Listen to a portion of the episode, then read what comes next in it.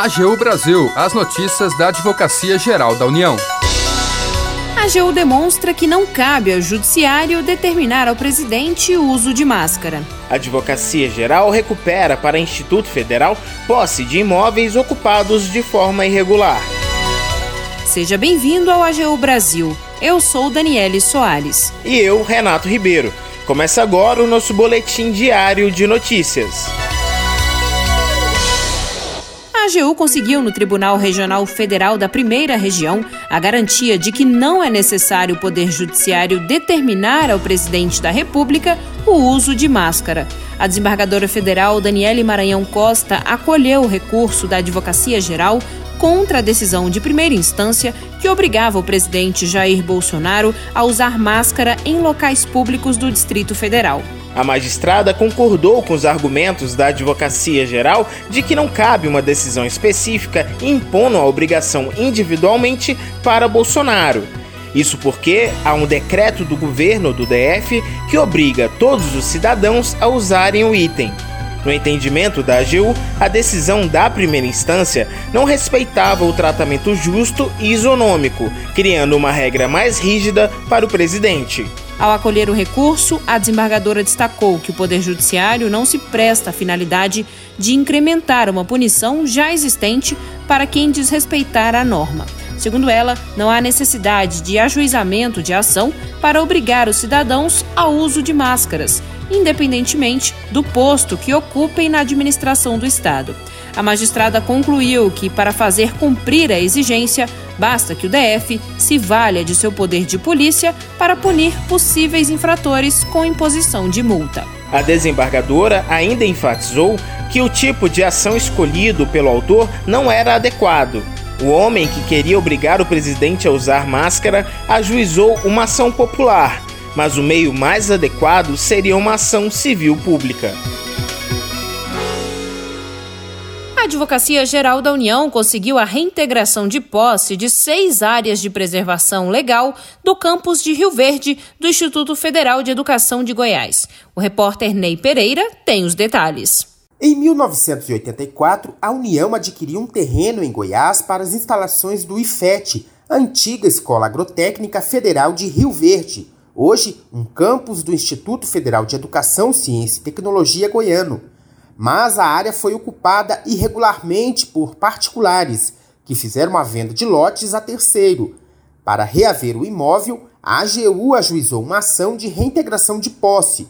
Segundo o procurador federal que atuou no caso, Daniel Thomson de Medeiros Martins, os ocupantes alegaram que compraram a área antes da aquisição feita pela União.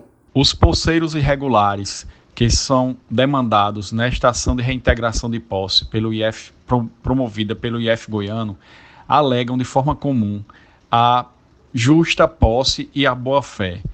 Entretanto, não possuem nenhum deles qualquer título que legitime a sua posse ou inscrição regular cartorária que também possa legitimá-la. Os procuradores federais informaram que os invasores foram notificados de que a ocupação era ilegal. Por ser uma área de preservação, não poderia haver desmatamento e construção irregular de imóveis, tanto que acabaram sendo autuados pelo IBAMA. A reitoria chegou a negociar a saída amigável dos invasores, mas não houve acordo. A Vara Federal Civil e Criminal da Subseção Judiciária de Rio Verde julgou procedente os pedidos da AGU para reintegrar as áreas. O magistrado que analisou o caso negou que os ocupantes possuem legitimidade de posse por uso capião, como explica Daniel Thomson de Medeiros Martins. Essa alegação foi rechaçada pelo juízo, uma vez que o decreto-lei 9760 de 46, no seu artigo 200, é expresso em determinar que não são passíveis de uso capião os imóveis da União, seja qual for a sua natureza. O juiz também negou o pedido dos ocupantes para que a União os indenizassem pelas benfeitorias construídas nos terrenos. A reintegração de posse está condicionado ao trânsito em julgado da sentença. Depois dessa fase, caso os ocupantes não deixem a área, o Instituto Federal Goiano poderá requerer a força policial para desocupação do imóvel. Para o AGU Brasil, Ney Pereira. A AGU comprovou no Conselho Nacional de Justiça que não cabe ao Judiciário transferir para os envolvidos em um processo o ônus da digitalização de autos, ou seja, a transformação dos processos físicos em eletrônicos. A repórter Tcherana Guimarães tem mais informações. A AGU ajuizou o procedimento de controle administrativo no âmbito do Conselho Nacional de Justiça contra ato normativo do Tribunal Regional do Trabalho da Terceira Região. O TRT havia feito a determinação para todos os representantes de um processo, fossem eles advogados privados ou públicos. No CNJ, a AGU afirmou que não cabe ao tribunal inovar no ordenamento jurídico. É o que explica a advogada da União, Érica Isabel da Rocha, que atuou no caso. A Advocacia Geral da União, a despeito de compactuar e ser entusiasta com o propósito de virtualização de todos os processos e a implementação dos mais variados avanços tecnológicos, defendeu, no âmbito do Conselho Nacional de Justiça, a ilegalidade desse ato normativo. Não pode o Tribunal de Justiça criar obrigação de forma unilateral aos administrados sem que haja fundamento legal para tanto. A Advocacia Geral alertou ainda que a determinação representava desvirtuamento do princípio da cooperação presente no Código de Processo Civil, uma vez que as partes devem cooperar na medida de suas possibilidades e não de forma imposta. O CNJ reconheceu os limites das atividades normativas dos tribunais sobre a questão. Na decisão, o CNJ ressaltou que a digitalização cabe aos cartórios dos órgãos. A advogada da União, Érica Isabel da Rocha, comemora a decisão. Essa decisão do CNJ representa uma vitória importante da Advocacia Geral da União, com o reconhecimento de que as funções essenciais da justiça, da qual a Advocacia Geral da União faz parte, não são auxiliares subalternos dos tribunais de justiça. Elas não devem digitalizar os processos físicos. Não pode um tribunal constranger as partes unilateralmente Neste caso, a AGU representou extrajudicialmente a União por meio do Departamento de Assuntos Extrajudiciais da Consultoria Geral da União. Para o AGU Brasil, Tcherena Guimarães. Agenda. De hoje até sexta-feira, a Escola da AGU realiza o Encontro Nacional de Tecnologia, Inovação e Cultura, Enastic AGU.